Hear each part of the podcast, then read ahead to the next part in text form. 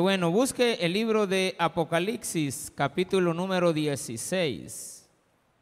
Apocalipsis número 16. Bueno, en primer lugar, agradecerles a todos sus oraciones por la situación que estábamos por pasar. Digo estábamos porque, claro, a veces uno ve que las cosas vienen y debe de hacerse de forma ordenada. Eh, vamos a seguir, pero ahora de una manera más correcta, más, más en orden, esperando lo que Dios pueda mandar, que mande una cita, eh, hacer exámenes y una aprobación, y después de esa aprobación, este, informar ya para que se prepare durante un tiempo a una persona o una transición a su debido momento pero que ya todo eso sea de parte del Señor, no de parte de lo que un hombre pueda o los hombres podamos mover. Debemos dejar que Dios haga las cosas. Usted también debe de tener esperanza, paciencia en que las cosas van a mejorar, que su salud va a estar mejor y deje que las cosas que se van a poner peores no caigan sobre usted porque Dios nos va a proteger. Desde que nosotros aceptamos a Cristo, Dios tiene su mirada en nosotros para protegernos. Y de todas las cosas malas que puedan venir, Dios nos va a liberar. O sea, yo soy un fiel creyente de eso. Yo nunca creo que Dios este, va a maltratar a una persona solamente por maltratarla, jamás. Ahora, hay situaciones que son para que nosotros entendamos y comprendamos eh, que han pasado, pero esa fue una parte que no podemos nada más que compararla con los terrores que le vienen a la tierra en el futuro.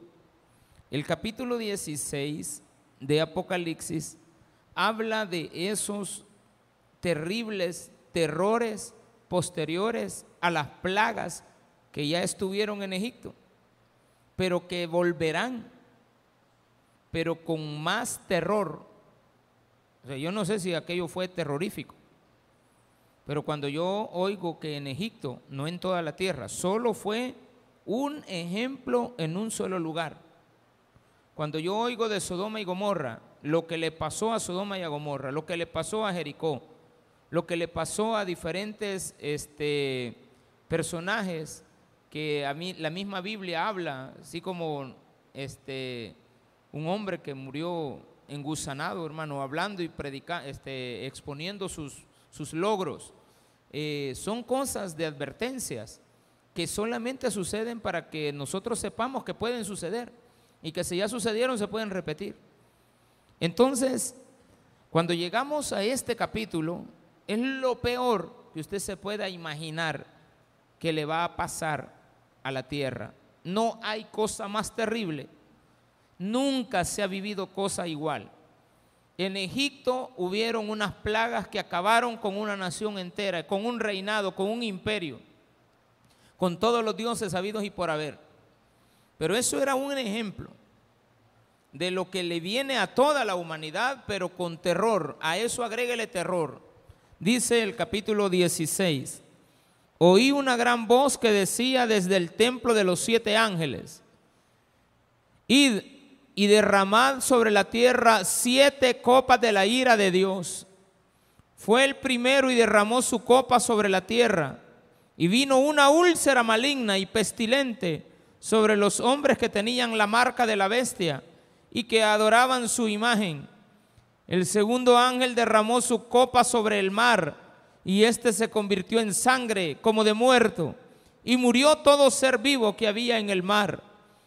El tercer ángel derramó su copa sobre los ríos y sobre las fuentes de las aguas, y se convirtieron en sangre.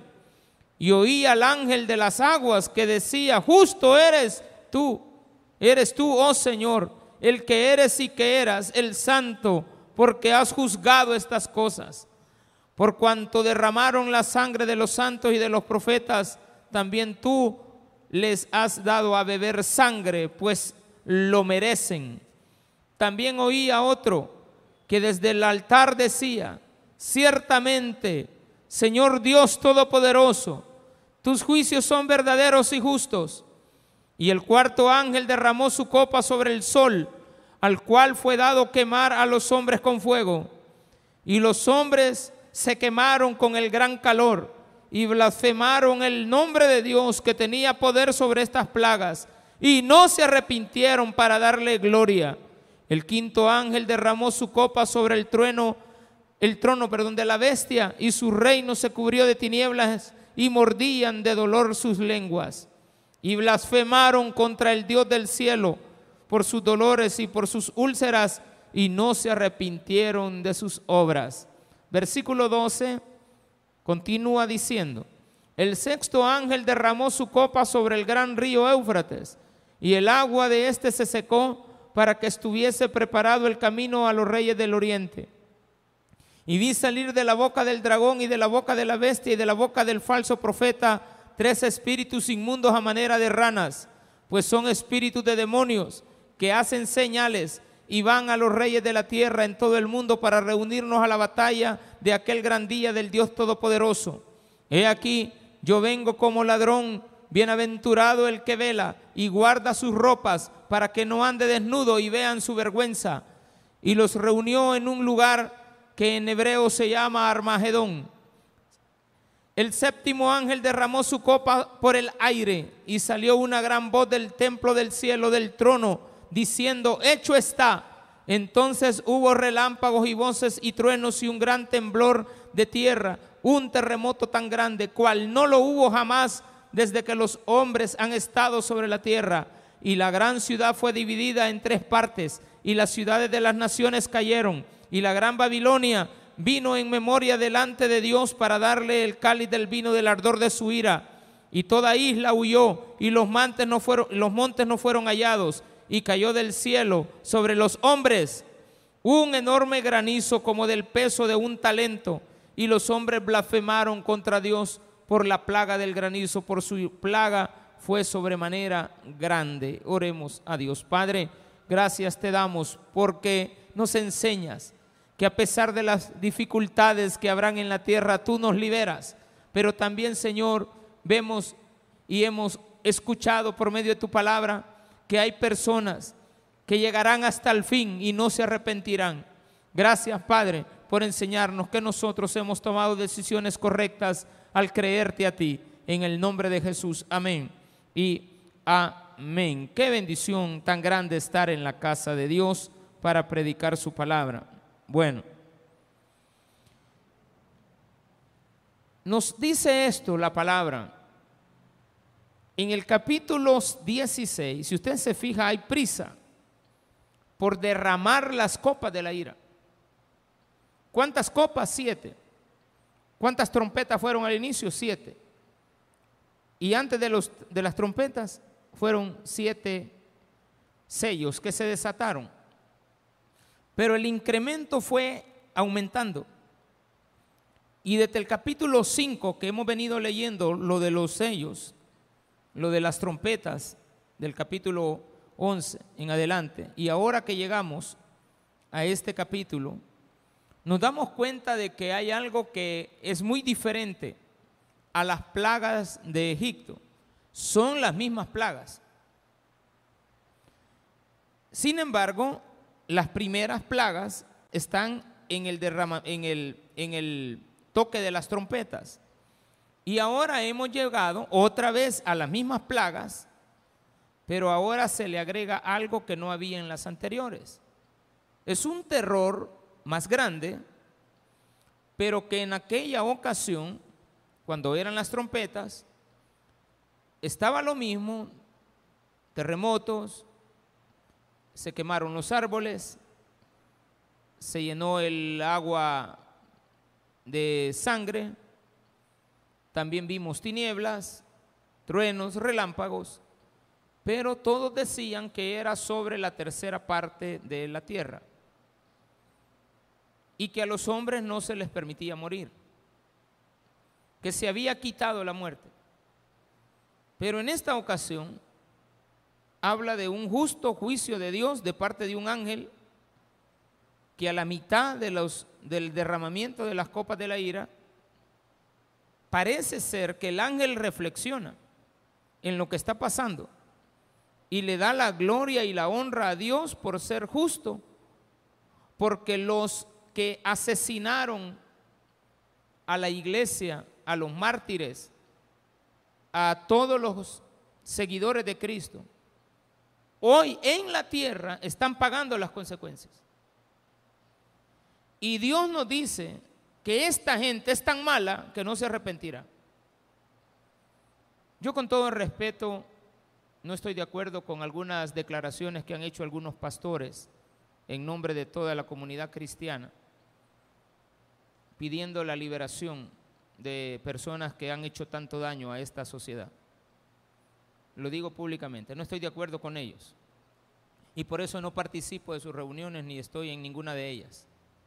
Porque de repente hablan cosas que no deben de hablar. Y quieren jugar con Dios haciendo ver de que solamente Dios puede cambiar a las personas, lo cual es cierto. Pero las personas que son malas no cambian y pueden ver los terrores. Y cada vez que ven el terror de Dios, en lugar de amar a Dios, lo odian más. Y yo no sé si usted está entendiendo esto. Que la gente cuando ve que Dios ha mandado un terremoto, odian a Dios. Que la gente cuando ve que Dios ha derramado su ira sobre las plantas, odian a Dios. La gente empezó a ver de que había un sol más abrasador. Abrasador digo, abraza el sol. Y la gente se quemaba del calor.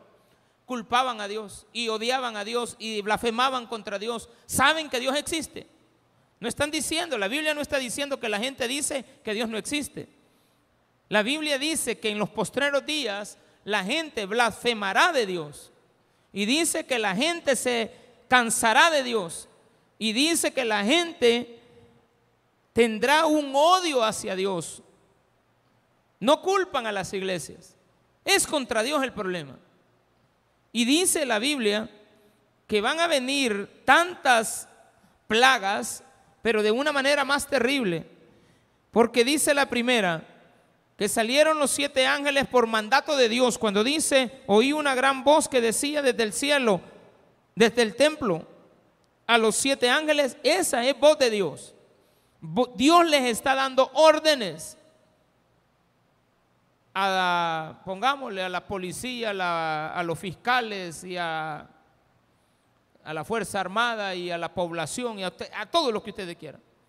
Le está dando órdenes, en este caso a los ángeles, para que vengan a la tierra. Ojo, esto es tres meses antes de que terminen los siete años de tribulación. En tres meses va a pasar todo esto. Porque ya hemos visto que la tribulación dura siete años.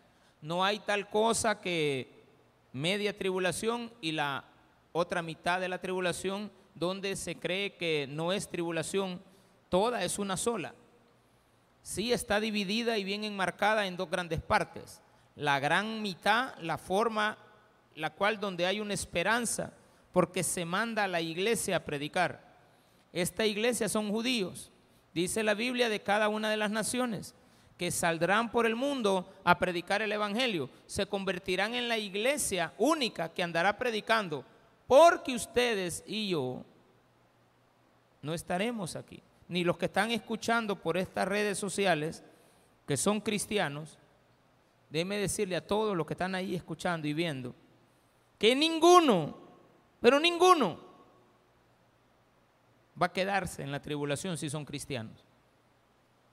Si usted realmente es un hijo de Dios, si usted realmente ha aceptado a Cristo, si usted de corazón le ha entregado su vida a Dios, no lo ha hecho del diente al labio, usted no es un medio cristiano, usted es un cristiano, aunque tiene errores, aunque no es perfecto, aunque usted es imperfecto, aunque usted es eh, eh, todo pando, que usted, usted no lo hizo bien Dios, que usted lo que diga lo que quiera usted, si usted ha aceptado a Cristo, usted no va a vivir ni un solo día en la tribulación.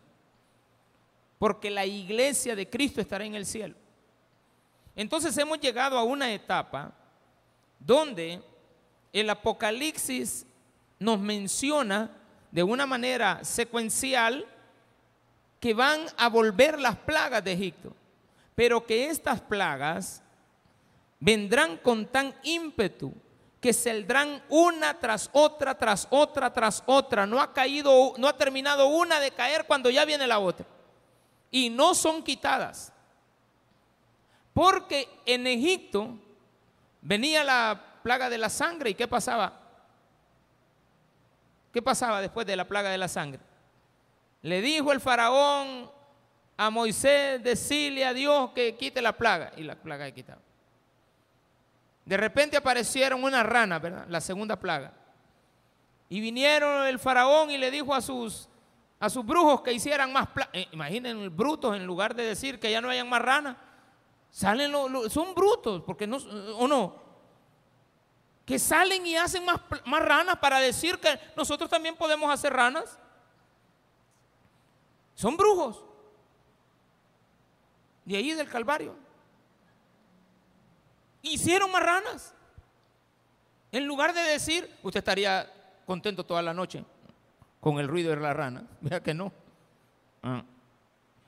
Ah. No, yo, allá las oigo que están cuando, no, digo yo, no. Y vienen estos y hacen marrana. Y hemos visto que los, los faraones, los egipcios, tenían muchísimos dioses. Y uno de ellos eran las ranas. Hemos visto que tenían a los dioses escarabajos, que aquí le llamamos moscas. Que tenían a las vacas como dioses. Que tenían al río Nilo como dios. Que tenían a las langostas como dioses. Que tenían también a las a las plantaciones como la madre naturaleza, la Cochamama. Para ellos también era igual que mucha gente de allá del, sur de, bueno, aquí del Salvador también, que creen que la, la madre naturaleza es un Dios. Estoy de acuerdo que respetemos la naturaleza, pero que la naturaleza es Dios tampoco. Pero cada quien con lo que quiera creer. Si usted quiere creer que la naturaleza es Dios, pues es su problema. Pero Dios solamente hay uno, no hay dos. Si yo digo que la naturaleza es un Dios, estoy yéndome a todos los pensamientos mitológicos de la antigüedad que afirmaban que era Dios. había un Dios también de la agricultura. Había un, Dios para cada cosa. Hasta los piojos tenían un Dios. O sea, era tan tremendo eso. Pero también consideraban de que habían dioses malos como los piojos. Ellos habían puesto escalas, sabían de dioses malos y buenos. Pero ahora, ¿qué pasa? La Biblia nos relata, y las he anotado aquí, el agua en sangre, las ranas, los piojos, las moscas, el ganado, las úlceras, el trueno, el granizo, las langostas, las tinieblas y la muerte de los primogénitos. Todas. Pero todas y cada una de ellas fueron desapareciendo. Pasaban las langostas, ya no más langostas, se quedó toda la tierra sin, sin trigo, hambre, pero quita la plaga y las plagas del Egipto se quitaron. Pero ¿y aquí? Yo no he visto que salga la gente a decir, Moisés, Dios o con quien sea, quita la plaga. No, contrario. Igual que en el Egipto que se ponían más rebeldes con Dios, lo único que allá se las quitaba. Pero aquí no se las quita. Y son los últimos tres meses de la tribulación. La gente ya tiene seis años y medio de estar en tribulación pero la gente no se arrepiente. Cuando la iglesia ya no esté, no habrá quien les predique, pero es porque no quieren oír. Hemos ido a, las montañas y nosotros observamos, hay gente que le damos cosas, mire, son duros a veces. No, no, no son muy agradecidos, pero nosotros no tenemos que ir por si nos agradecen o no. Nosotros tenemos que seguir ayudando. Pero hay otros lugares donde a uno se queda hombre. Qué hermoso. Donde las personas, las hermanas están evangelizándolos y ellos hasta se quitan el sombrero y, oran. Y son tan agradecidos, lo tienen a uno con atol, lo tienen con una cosa que no se vaya a ir. Y uno no puede despreciarles nada. Y a veces uno está con el tiempo porque van a cerrar la frontera y ya otra vez que lo mismo que la vez pasada, pero gracias a llegué así literalmente. Llegamos 10 minutos antes de las 6, es decir, que cierran la frontera. Pero íbamos con el tiempo, gracias a Dios está seco el camino, no hay, no hay, no ha llovido. Cosa seria, allá, allá no ha llovido, todo el año llueve y ahora que aquí está lloviendo, allá no está lloviendo. A ver qué pasa. Dicen que es un niño, dicen que, que, los bichitos así son, va. Las niñas toda la vida lloran y los bichitos se hacen los fuertes y no lloran. Y cuando vienen a chillar, lloran por donde no deben. Ah, todo tal, hermano, que es. Pero fui el último en pasar, faltaba un minuto para las seis cuando yo pasé. Y le hago la broma al Señor, solo uno faltale, un minuto le digo. Y viene, me quita el documento, lo mete al sistema, me lo marca, me dice, ok, ya estamos fuera, pues no me lo entregó. Salió con el ticket, con el DUI en la mano, echa llave, me lo da afuera, váyame. El último. O sea que el otro que venía, pobrecito, se quedó adentro. No pudo pasar, pero no, yo era el último. Hay momentos donde el tiempo se acaba. Y por más que tú estés tocando la puerta, no se abre. Eso le pasó a las vírgenes, insensatas que no andaban. ¿Qué oportunidad más grande tienes hoy que se te está advirtiendo que esto va a pasar? Pero tú no lo quieres creer. Bueno, tú, tú sí, ¿verdad? Pero hay gente que no lo quiere creer. Nos dice que nosotros estamos locos, que digan lo que digan. Nos dicen que nosotros somos fanáticos. Sí, somos fanáticos. ¿Y qué? ¿De quién? Del Barça. No, mi hermano, está equivocado usted. Del Real, peor. Ese ya está condenado, hermano. Usted es fanático de Cristo. Usted ama al Señor por sobre todas las cosas. Usted es obediente a Dios. Usted se esfuerza. Usted viene. Usted eh, llueve, truene, tiemble. Usted aquí está. Yo lo veo, pues. Yo veo que usted no importa lo que esté pasando, usted viene. Y a mí me encanta eso. Porque me llena de alegría. Me llena el corazón. Y yo sé que estamos aprendiendo.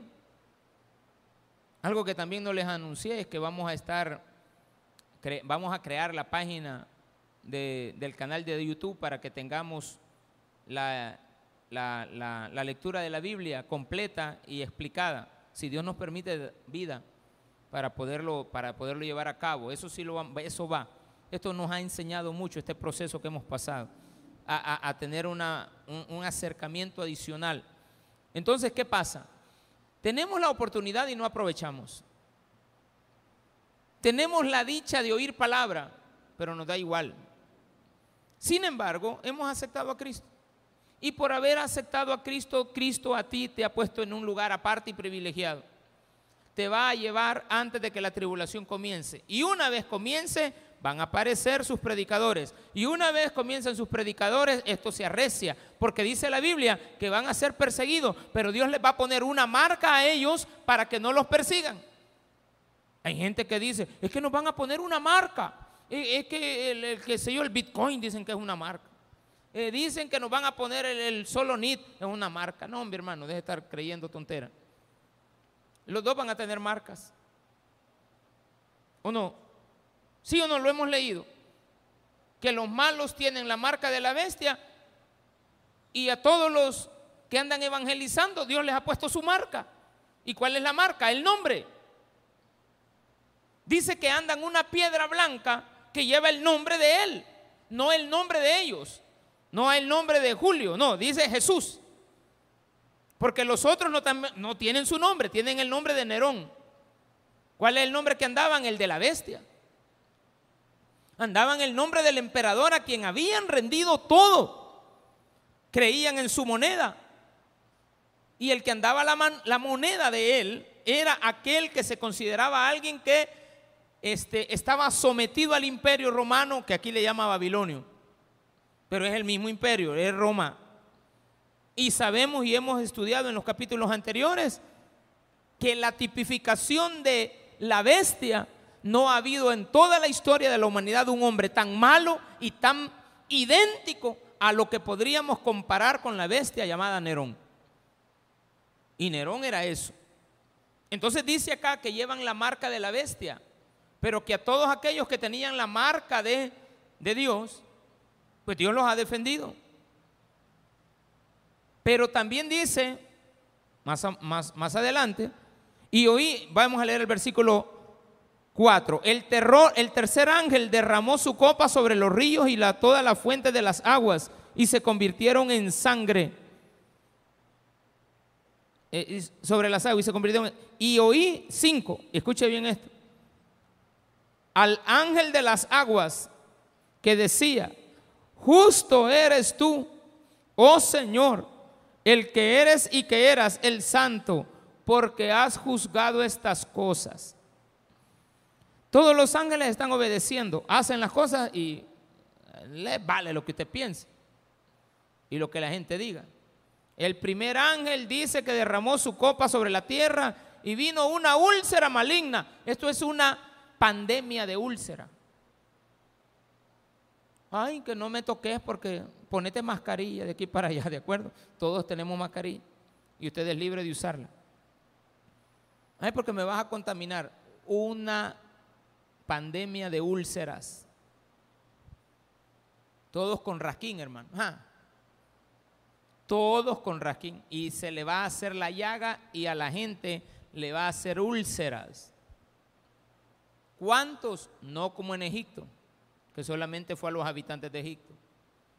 No como la, la trompeta del capítulo 14, que dice que se iba a derramar este, iba a haber una sarna maligna sobre la tercera parte de los hombres. Aquí dice que viene una úlcera sobre los hombres, todos que tienen la marca de la bestia y que adoraban su imagen. En el entendido de Juan, era toda la gente que adoraba a Nerón como Dios y que creían que Nerón había vuelto a la vida porque ese era el rumor, ¿verdad?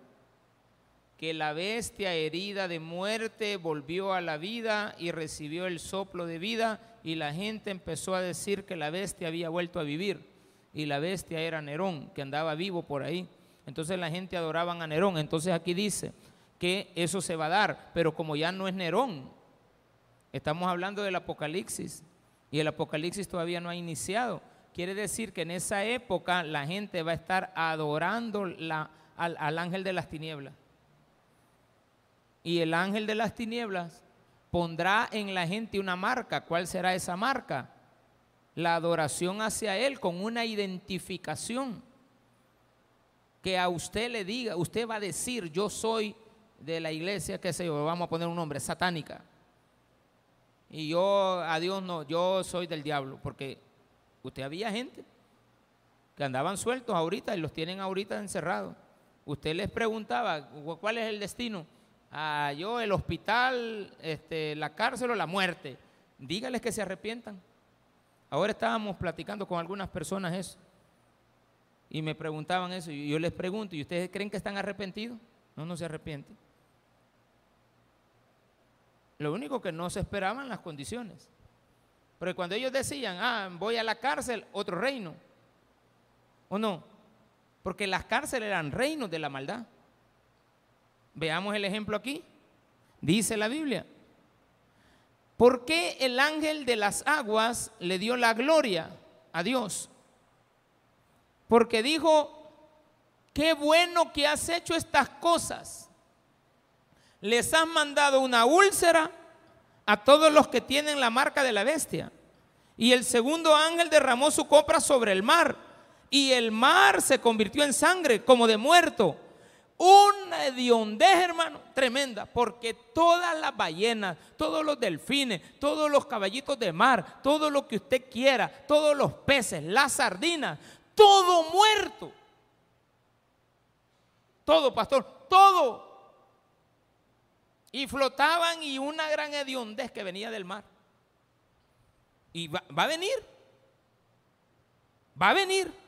Allá en Egipto se murieron los pececitos del Nilo. Pero aquí va a ser el mar. Y dice después que el ángel vino y fue al río Lempa. Y lo contaminó. Y las tilapias se murieron. Y usted dice que ahorita hay escasez de frijoles.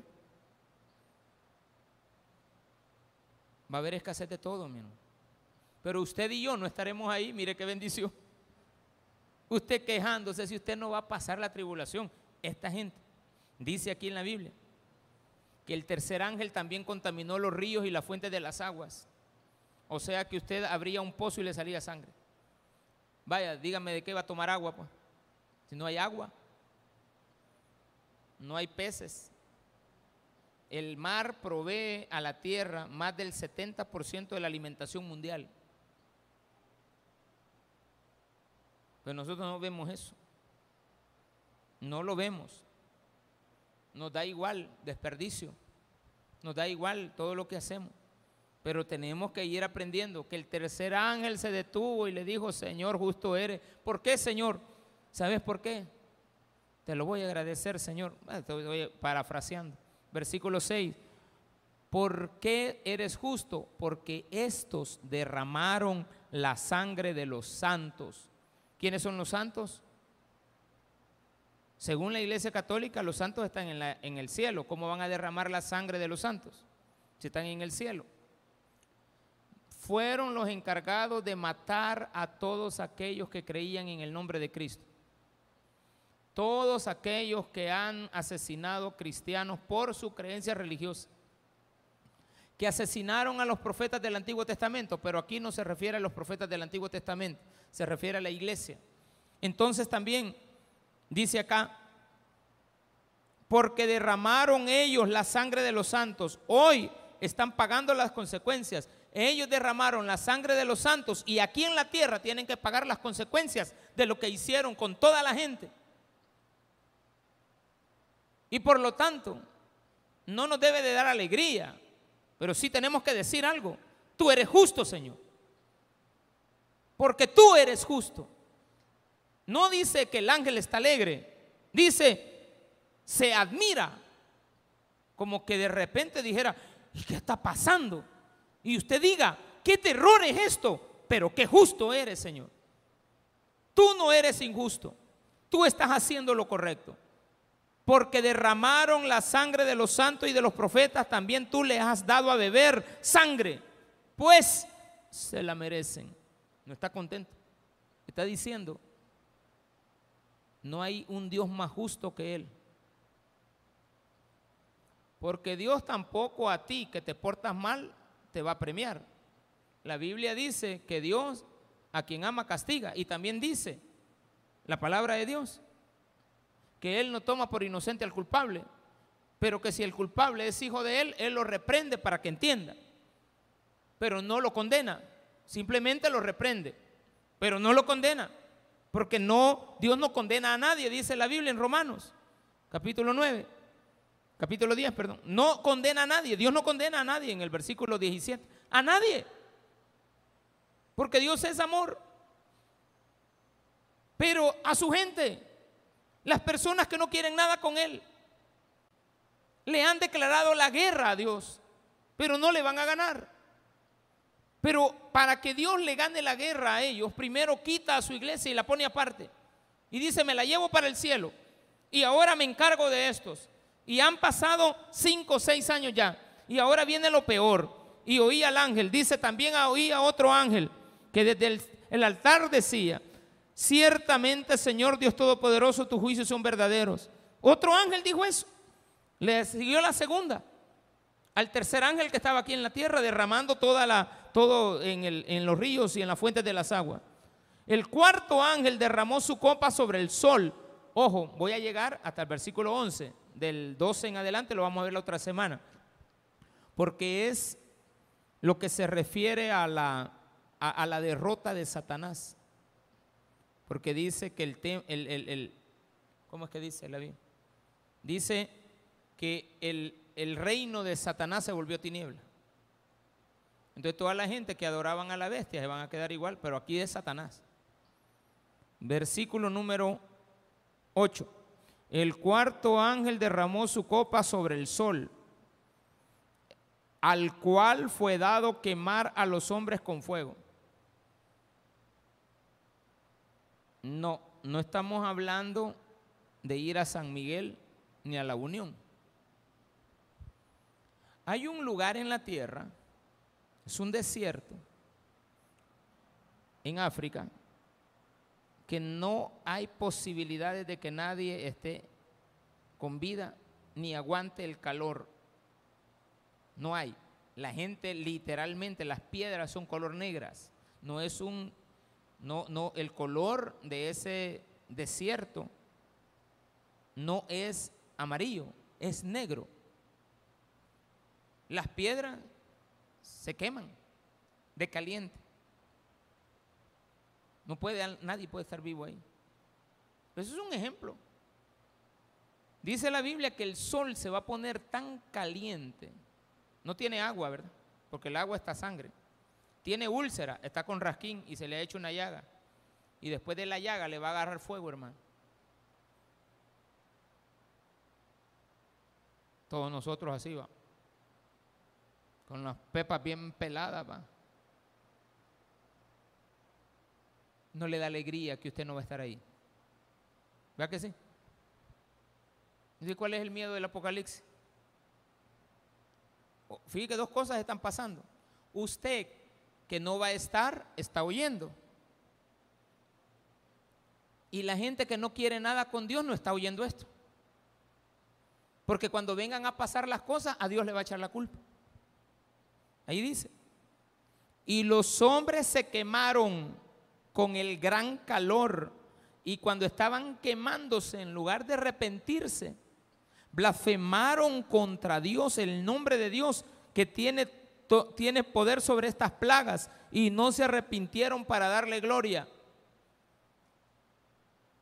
Se lo voy a poner así de crudo liberen en este momento como lo que están pidiendo. Me, molesta de veras, le digo, porque no tienen sensibilidad a lo que ha vivido la gente. No tienen sensibilidad a que usted todas las noches le dijeran apague las luces, encienda las luces, apáguelas, póngala. No, hombre, ni eso. Que un bichito de 12 años lo saliera a amenazar y que después a él también, por no ser obediente, lo descuartizaran todo y que hay testimonios de gente que ha matado y que ha quitado la cabeza, que ha sacado el corazón de la gente, que han maltratado, que no les ha importado, que a las muchachas que se metían con el otro las descuartizaban y dejaban las cabezas por todos lados. Eso, son gente mala. son seres humanos que tienen una oportunidad. Libérelos ahorita, a todos. Libérenlos. y usted vive en la Chintú 2 y usted vive en el Valle del Sol, libérelo. Y, usted vive en Distrito Italia, vaya, libérelo. Ah, pues dice aquí Dios que a toda esa gente mala, que la van a liberar, pero ya cuando la iglesia no esté. No le creo, pastor, ¿los van a liberar? pero primero tiene que no estar la iglesia. Estoy poniendo una para, estoy parafraseando algo para que lo entendamos. Dice acá que el cuarto ángel mandó un sol abrasador, pero el quinto ángel derramó su copa sobre la bestia, el trono de la bestia, y su reino se cubrió de tinieblas. Ya estamos llegando al fin del día de hora de la prédica para ver qué va a pasar después y mordían de dolor sus lenguas porque había oscuridad. Una oscuridad tremenda. Usted se está, usted no, ¿verdad? La gente se está quemando. El sol es abrasador. Viene y en lugar de sol ahora se pone todo oscuro. Y el reino de Satanás, en este caso de la bestia, se vuelve tiniebla. ¿Qué pasó allá en Egipto? Lo mismo. Tres días de tiniebla, aquí no son tres días, hasta aquí, hasta que se mueran. Blasfemaron contra el Dios del cielo por sus dolores, por sus úlceras y no se arrepintieron. Qué tremendo esto. Como la gente no se arrepiente y la gente no quiere entender y la gente le echa la culpa a Dios y la gente quiere lo peor. En la siguiente parte que leí del versículo 12, todavía les dije, versículo 12 es porque iba a llegar hasta el 11. Del 12 en adelante dice claramente la Biblia que van a ser liberados los demonios y saldrán a matar y no quedará nadie. Entonces viene Dios y va a arreglar las cosas. En el versículo 17 dice que Él va a reunir a su pueblo. ¿Cuál pueblo? El pueblo judío. Usted no es su pueblo. Usted es la iglesia que está en el cielo. Pero en la tierra han quedado los judíos que antes no creían, hoy no creen. Si yo le digo a un judío, fíjate que Jesucristo es el Señor, ¿qué dicen? No, hombre, Jesucristo no es el Señor. Pero dice la Biblia en el capítulo 15 que toda lengua confesará que Jesús es el Señor. ¿Toda lengua cuál? Toda la lengua de los judíos. Los judíos van a ser el nuevo pueblo que va a defender, pero va a ser el pueblo que va a ser aquel que va a tener que ser protegido por Dios en la tribulación. No me confunda, la protección de la iglesia de Dios quitándola de la tribulación no me lo confunda con los seres humanos que no creyeron en Cristo en antes de que él viniera.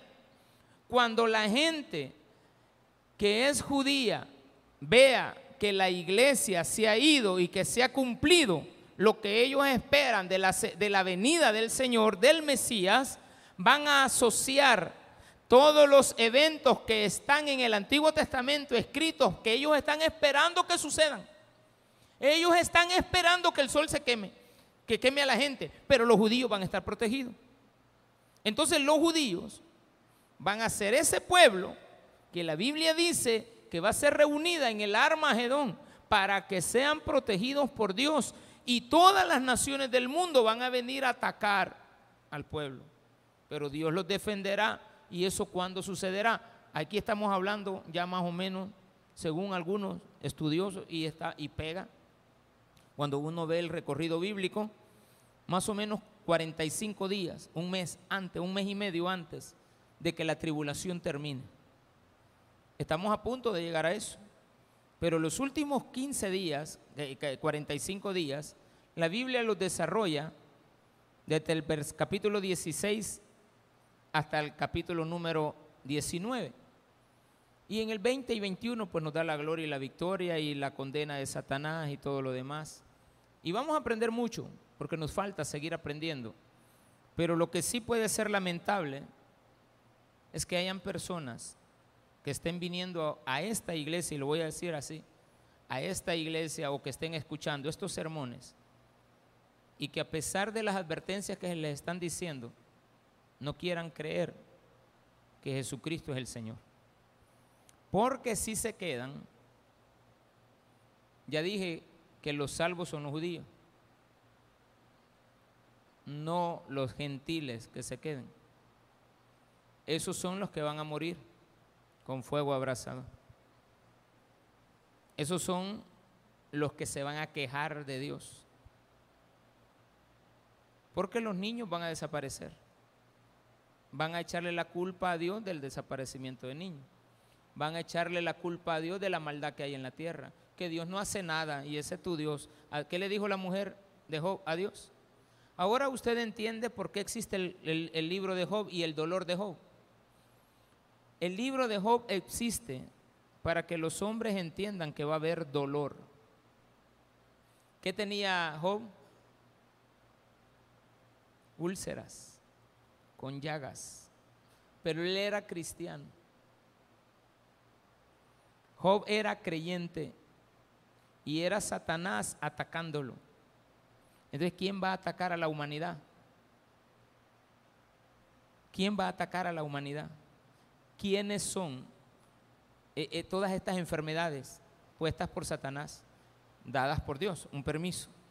Pero aquí viene algo bien curioso. Job nunca blasfemó contra Dios. Y aquí dice que los hombres blasfemaron contra Dios. No sé si logra amarrar las dos ideas que la Biblia nos da en el libro de Job, 42 capítulos. Aquí son 42 meses.